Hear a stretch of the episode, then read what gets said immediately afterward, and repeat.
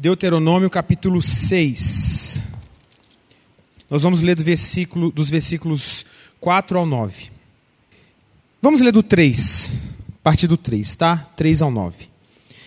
Ouve, pois, ó Israel, e atenta em os cumprires, para que bem te suceda e muito te multipliques na terra que mana leite e mel, como disse o Senhor, Deus de teus pais. 4. Ouve, Israel, o Senhor nosso Deus é o único Senhor. Amará, pois, o Senhor, o teu Deus, de todo o teu coração, de toda a tua alma, de toda a tua força. Que essas palavras, essas palavras que hoje te ordeno estarão no seu coração. Tu inculcarás a teus filhos, e delas falará, falarás assentado em tua casa, andando pelo caminho, ao deitar-te, ao levantar-te. Também a atarás como sinal na tua mão, e te serão por frontal entre os olhos. Escreverás os ubrais de tua casa e nas portas. A Global Youth Culture, juntamente com a One Hope, eles fizeram uma pesquisa de 2019 e 2019 2020 foi o ano que eles fizeram essa pesquisa e eles fizeram essa pesquisa em 20 países diferentes com adolescentes e jovens de 13 a 19 anos, tá? E essa é a atual geração de adolescentes e jovens que nós temos, mais conhecida como geração Z. E dentro do Brasil tem um, um relatório muito, mas muito interessante, tá? Sobre o comportamento dessa geração Z. E eu peguei alguns dados aqui, porque vai ser muito importante para o que nós vamos falar hoje, tá bom? É, existem no Brasil aproximadamente 22 milhões de pessoas na idade entre é, 13 e 19 anos. Isso é cerca de 10% da população nacional tá, do nosso país. Então, alguns dados que eles coletaram aí da pesquisa aqui no Brasil. 48% dos entrevistados disseram nunca lerem, nunca ter lido textos religiosos por conta própria.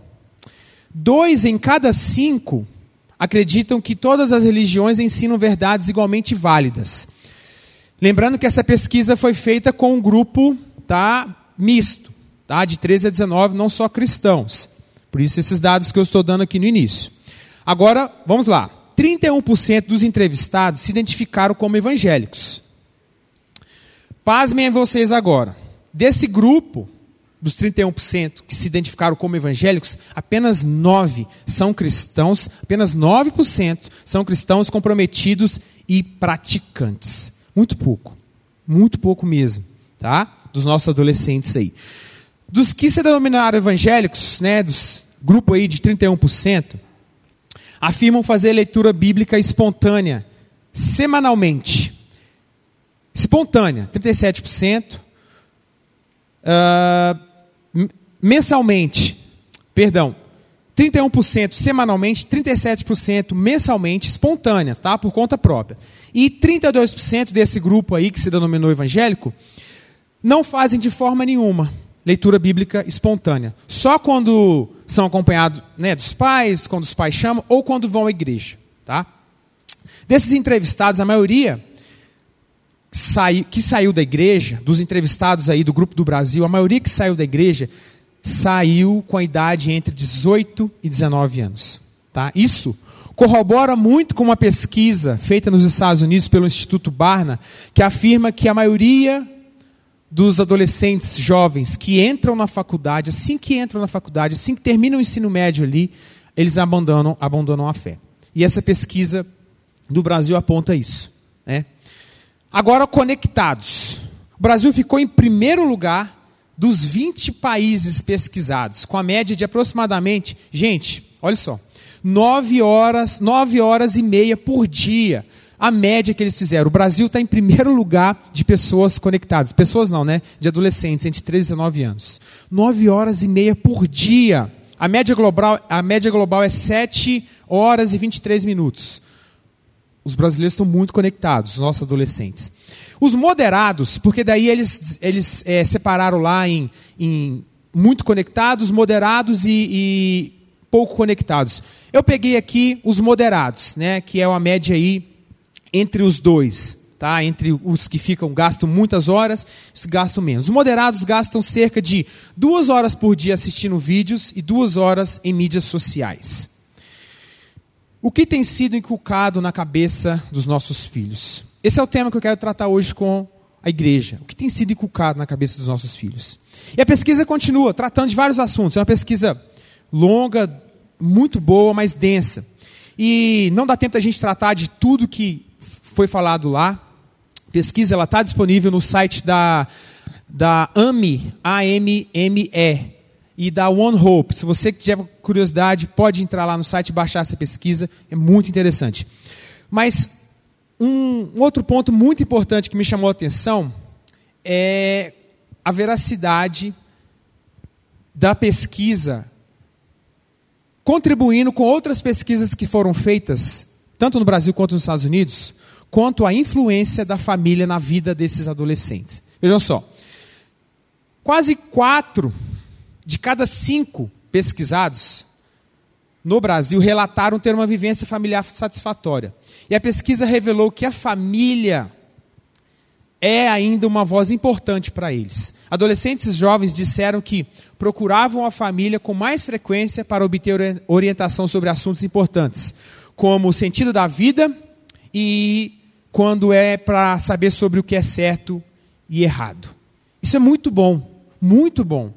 Essa pesquisa ainda apontar que a família tem influência na vida dos adolescentes, das crianças, dos jovens, dos filhos. Então, pais, pais que estão aqui, não só os pais, os avós também, ou o responsável espiritual, vocês ainda são pessoas que têm mais influência na vida dos seus filhos, tá?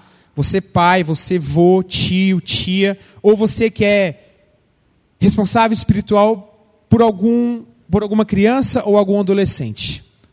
Você ainda tem muita influência na vida dele, tá? Hoje nós vamos focar nessa, nesse texto aqui, na parte que Moisés fala no versículo 7. Esse pedacinho do versículo 7, ele fala: Tu encucarás a teus filhos, e delas, e delas falarás as palavras, né? Falarás assentado em tua casa, andando pelo caminho, ao deitar-te, ao levantar-te. Isso aqui, para o judeu, é dia a dia, cotidiano. Quando você está sentado em casa, assistindo televisão, nos dias de hoje, né, é, contextualizando, vendo televisão, conversando com seu filho, é, almoçando, jantando, você vai conversar sobre a palavra de Deus. Andando pelo caminho, enquanto está indo a algum lugar, indo para a escola, para alguma, alguma atividade, enquanto está pelo caminho, ao deitar, na hora de dormir e ao levantar na hora de acordar. Ou seja, à medida que você vive, Ensine seus filhos a palavra de Deus no dia a dia, no cotidiano da sua casa. E eu volto à pergunta: o que temos inculcado na cabeça dos nossos filhos? Olha só que interessante. Inculcar, de acordo com o dicionário, é gravar, imprimir algo no espírito de alguém. Repetir, repetir seguidamente algo a alguém.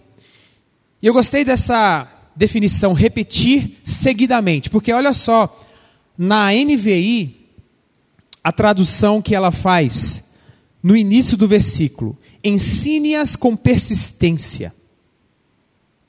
Ter persistência em alguma coisa é você não desistir, é você não deixar de fazer, é você nunca parar de fazer aquilo. Isso é ser persistente. Quando a gente quer alguma coisa e a gente vai até o final para conseguir aquilo, é ser persistente. Então, Moisés fala: ensine-as com persistência. Inculcar isso é não parar de falar. Você tem sido persistente de ensinar a palavra de Deus na vida dos seus filhos? Se nós não inculcarmos as coisas boas na cabeça dos nossos filhos, o mundo, as mídias sociais, elas se encarregarão de fazer isso ela, as mídias e, e, e as coisas que nossos filhos assistem, eles vão se encarregar de inculcar na cabeça deles. Muitas vezes não é aquilo que a gente quer, tá? É, hoje as crianças, eu dei os dados aqui, os dados da pesquisa foram feitos com adolescentes de 13 a 19 anos. Mas nós sabemos que as crianças também passam muitas horas nas telas. E eu não estou falando assistindo aula online, não, gente. Porque ano passado a gente ficou muito tempo, as crianças ficaram muito tempo nas telas aí, mas assistindo aula. Estou falando assistindo coisas mesmo, séries e tal. Não estou falando que é errado fazer isso. Mas tem um tempo, tem tempo determinado, né, que você precisa dar para os seus filhos e você sabe o que eles estão assistindo, você sabe o que tem sido, o que tem sido inculcado na cabeça deles. O texto de Deuteronômio, ele é, ordenança, ele é uma ordenança divina, porque Moisés fala para o povo assim: olha, vocês estão prestes a entrar numa terra que mana leite e mel, com tudo de bom. Então, para que vocês não se esqueçam do Senhor, e para que seus filhos não se esqueçam, passe, passe diariamente, passe no cotidiano, passe para frente, não deixe de falar. E no versículo 13 ele fala o quê? Para que tudo te suceda, para que tudo vá bem.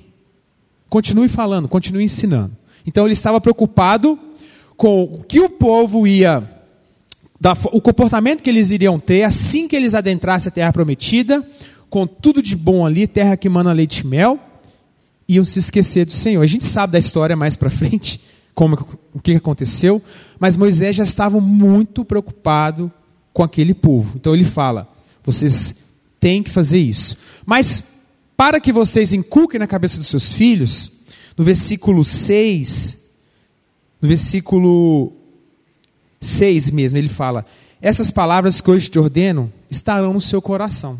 Para que você inculque palavras, a palavra de Deus ou coisas boas na cabeça do seu filho, primeiro precisa estar no seu coração. Primeiro precisa estar na sua cabeça, pai, mãe, vovó, tio. Porque senão, nós vamos ser apenas moralistas, hipócritas, daquele tipo assim: faça o que eu falo, mas não faça o que eu faço. Mas os nossos filhos não aprendem só com as coisas que a gente fala. Eles aprendem com as nossas atitudes, principalmente. Eles estão nos observando, eles estão nos vendo. Então, quando a gente ensina um filho a falar obrigado, por favor, com licença, ele vai observar se a gente faz isso também. Não é só a gente falar com o nosso filho, ó oh, filho, diz obrigado quando, você, quando alguém te der alguma coisa, peça por favor, peça, é, desculpa. Não, eles, eles vão ouvir, mas eles vão observar se a gente faz aquilo. Com a palavra de Deus, meus irmãos, é a mesma forma. É da mesma forma. A gente tem que ensinar aquilo que está no nosso coração primeiro. Então você tem lido a Bíblia com seus filhos? Você tem orado com eles? Eles têm visto você feito isso, lido a Bíblia e orado? Então, para que você possa inculcar, primeiro ela tem que estar no seu coração. É isso que o texto bíblico diz aqui. Ensine aquilo que você vive. Viva aquilo que você ensina. É simples. Os pais, eles ensinam os filhos a amarem a Deus, sabe como? Amando a Deus na frente deles. É dessa forma que a gente ensina os nossos filhos a amarem a Deus. Eles veem a gente amando e eles aprendem. O que temos inculcado na cabeça dos nossos filhos? Eu vou dar três exemplos, três pontos aqui que nós podemos inculcar, três é, dicas. Inculque a palavra de Deus. Primeira coisa que a gente deve inculcar. Paulo fala lá em Filipenses 4:8. Finalmente, irmãos, tudo que for verdadeiro, esse versículo é muito conhecido. Tudo que for verdadeiro, tudo que for nobre, tudo que for correto, tudo que for puro, tudo que for amável, tudo que for de boa fama, se houver algo de excelente ou digno de louvor, pense nessas coisas. Esses dias eu falei para os pré-adolescentes escreverem esse versículo no espelho lá, com caneta, aquela caneta de quadro branco, né, que depois apaga. Se for permanente, a mãe depois vai. Falei, não, escreve com caneta e depois você possa apagar. Escreve no espelho, do banheiro, no espelho do seu quarto. Ou então, ah, não tem espelho, tio. Escreve lá num papelzinho, coloca lá na sua, na sua escrivaninha, no lugar que você estuda. Eu falei para os pré-adolescentes isso. Eu falei, esse versículo é um versículo muito bom. Porque no momento que a gente está com os nossos amigos ali, no, no, conversando no WhatsApp, ou, num, ou numa, numa call, né, como é, do jeito que eles falam aí, que a gente está numa call com os nossos amigos, esse versículo vai falar muito o coração de vocês, eu falei para eles. Porque muitas vezes a gente esquece do que é nobre, do que é puro, do que é amável, do que é de boa fama. Eu falei para eles: esse versículo inculque isso na cabeça de vocês. É um versículo bom para vocês escreverem para os seus filhos também. Anota. Filipenses 4:8, meu filho, não esquece disso aqui não, a palavra de Deus. Davi fala lá no Salmo 119, versículo 11: Guardei no coração a tua palavra para não pecar contra ti. É nos momentos que a gente mais precisa da palavra de Deus que o Espírito Santo vai nos ajudar a lembrar. É no momento que a gente está ali lutando com a tentação que a palavra de Deus vai nos ajudar a ser fortes. Então, guarde ela no seu coração, ensine o seu filho a guardar a palavra de Deus no coração dele, no coração dela. Para quê? Para que não possam pecar contra Deus. Decore versículos com os filhos, ensine versículos, versículos que falam ao seu coração, pai e mãe. Ensine para os seus filhos, para que eles possam também aprender nos momentos difíceis, nos momentos fáceis também, nos momentos de gratidão, a lembrar a palavra de Deus. Nos momentos que eles, hoje, muitos, muitos adolescentes aqui estão fazendo prova né, do Enem.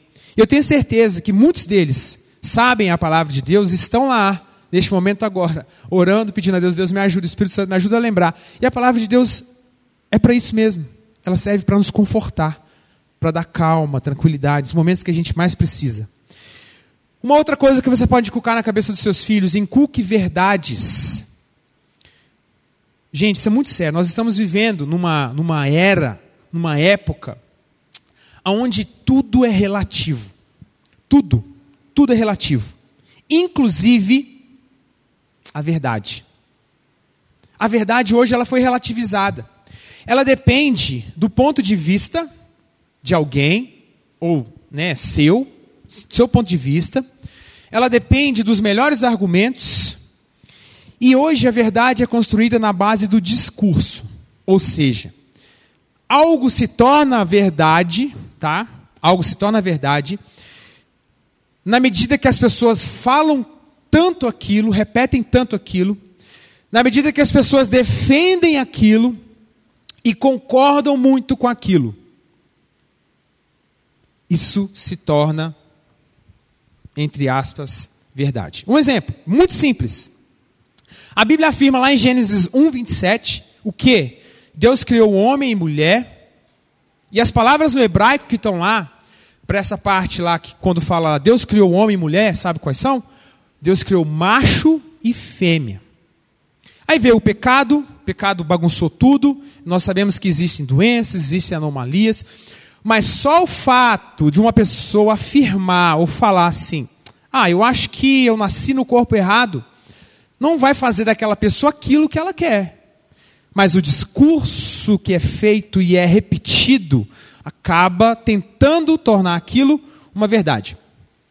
Se eu falar para vocês, ah, eu estou me sentindo que eu sou uma árvore, eu posso ficar parado aqui, as pessoas podem me decorar, podem colocar bolas de Natal, pisca-pisca, e eu ficar paradinho aqui. Eu vou me tornar numa árvore?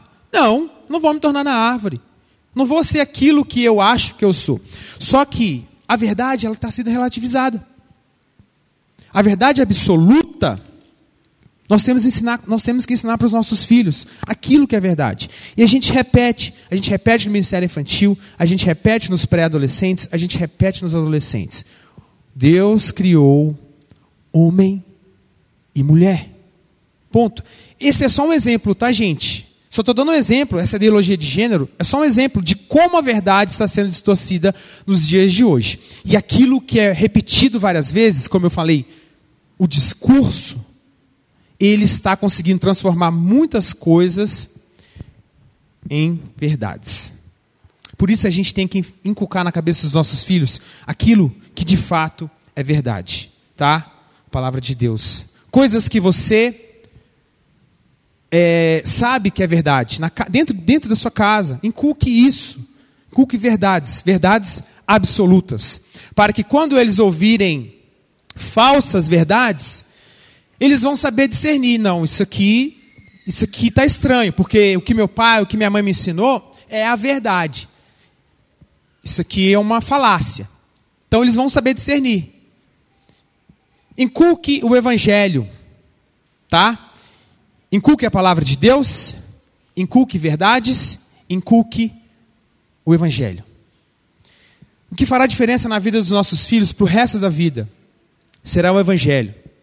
O Evangelho de Jesus é a única maneira para que nossos filhos obedeçam e sejam bem-sucedidos, como fala o versículo 3 aqui. É uma promessa de Deus. Mas para isso, Jesus tem que ser o Senhor da vida deles. Jesus afirma que ele veio para que nós tivéssemos vida plena.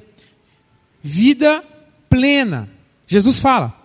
Mas para isso, ele tem que ser o Senhor da nossa vida, para que nós tenhamos vida plena. Para que as promessas de Deus se cumpram na vida dos nossos filhos, eles têm que estar com o evangelho enraizado. Eles têm que aceitar. Não, Jesus é o Senhor da minha vida e eu vou viver de acordo com as coisas que ele fala, as coisas que ele, que ele diz para eu fazer aqui na palavra dele. Quando os pais trazem os filhos para serem batizados aqui, né, como bebês aqui na igreja, eles fazem um compromisso. Os pais fazem um compromisso, porque a gente pergunta para os pais: vocês se comprometem em ler a Bíblia com seus filhos, em orar com seus filhos, em orar por eles e para eles, com eles, em ler a Bíblia para eles, em trazer eles. Os pais se comprometem em fazer isso. Por quê? Porque os filhos são um tesouro para os pais, são um tesouro para a gente. E esse compromisso, até eles estarem com a idade ali entre 8, 9, 10 anos, saberem discernir o que é certo do errado, e eles mesmos tomar a decisão, não, eu creio nisso tudo que o Senhor me ensinou, agora eu quero professar minha fé. Até então, os pais, vocês são responsáveis. Vocês fazem esse compromisso, e é um compromisso muito sério. E, e vocês devem cumpri-lo, devem inculcar, continuar, como diz a palavra, persistentemente, com persistência, inculcando a palavra de Deus na cabeça dos seus filhos, tá? Vejam só o que Jesus falou sobre tesouros. Nossos filhos são o nosso maior tesouro. E Jesus fala lá em Mateus 6, é, versículo 19, fala assim: Não acumulem para vocês tesouros na terra, onde a traça e a ferrugem destrói, ou onde os ladrões roubam arrombam e furtam, mas acumulem para vocês tesouro no céu, onde a traça e ferrugem não destrói, e onde os ladrões não arrombam nem furtam, pois onde estiver o seu tesouro, aí também estará o seu coração. Se os seus filhos são um tesouro para você, seus netos, seus sobrinhos, né? ali, ali estará o seu coração. Você vai fazer de tudo para que eles sejam bem-sucedidos. Quando eu falo bem-sucedidos, eu não estou falando bem-sucedidos na vida profissional, material. Não, gente, estou falando bem-sucedidos de acordo com a palavra de Deus. Porque a Bíblia fala, o Jesus fala, buscar em primeiro lugar o reino de Deus e todas as coisas vos serão acrescentadas. O que eles têm que aprenderem a buscar é o reino de Deus e as outras coisas vão ser acrescentadas. É promessa bíblica. Então, quando eu falo bem, ser bem-sucedidos, é ser bem-sucedidos nos caminhos do Senhor. Invista. Invista na vida dos seus filhos. Invista naquilo que tem valor. Tá? Não só coisas aqui terrenas, mas aquilo que vai ter valor na eternidade. Ensine seus filhos a, a amar as pessoas como Jesus amou, a servir as pessoas como Jesus serviu, a doar como Jesus doou, né? para que elas cresçam e mais tarde se intitulem, não, eu sou cristão, praticante, para que eles possam mudar essa estatística de somente 9%, para que eles não, não, não entrem naquela estatística dos 31% que falaram que são cristãos, mas quase não vão à igreja. Não, nós queremos que os nossos filhos cresçam praticando a palavra de Deus, vivendo a palavra de Deus, servindo na igreja local. Isso sim é ser um cristão de acordo com a palavra de Deus. O tempo que nós temos, nós não sabemos. A gente não sabe. A gente não sabe. Um, um amigo meu, o pastor Paulinho, ele fala uma coisa interessante. Ele fala que a gente a gente só tem o agora. A gente só tem o agora. O tempo ele passa muito rápido. Os pais que estão aqui hoje, com os bebês que nasceram esse ano, aproveitem muito essa fase, porque passa rápido. Os pais que estão aqui hoje, com bebês de 2021, vocês têm aproximadamente 936 semanas até o seu filho, sua filha, graduar no ensino médio, tá? Tiver ali até ele completar, até ele ter a idade ali entre 17 e 18 anos. Então você tem 936 semanas. Se você tem filhos com 9 anos, você já perdeu metade dessas bolinhas. Metade. Tá? Se você tem filhos com 16 anos, você tem ainda 104 semanas. Aí você pensa assim: nossa, 104 semanas? Espera aí. O ano tem 52 semanas. Nossa, eu tenho dois. Exatamente. Você ainda tem dois anos.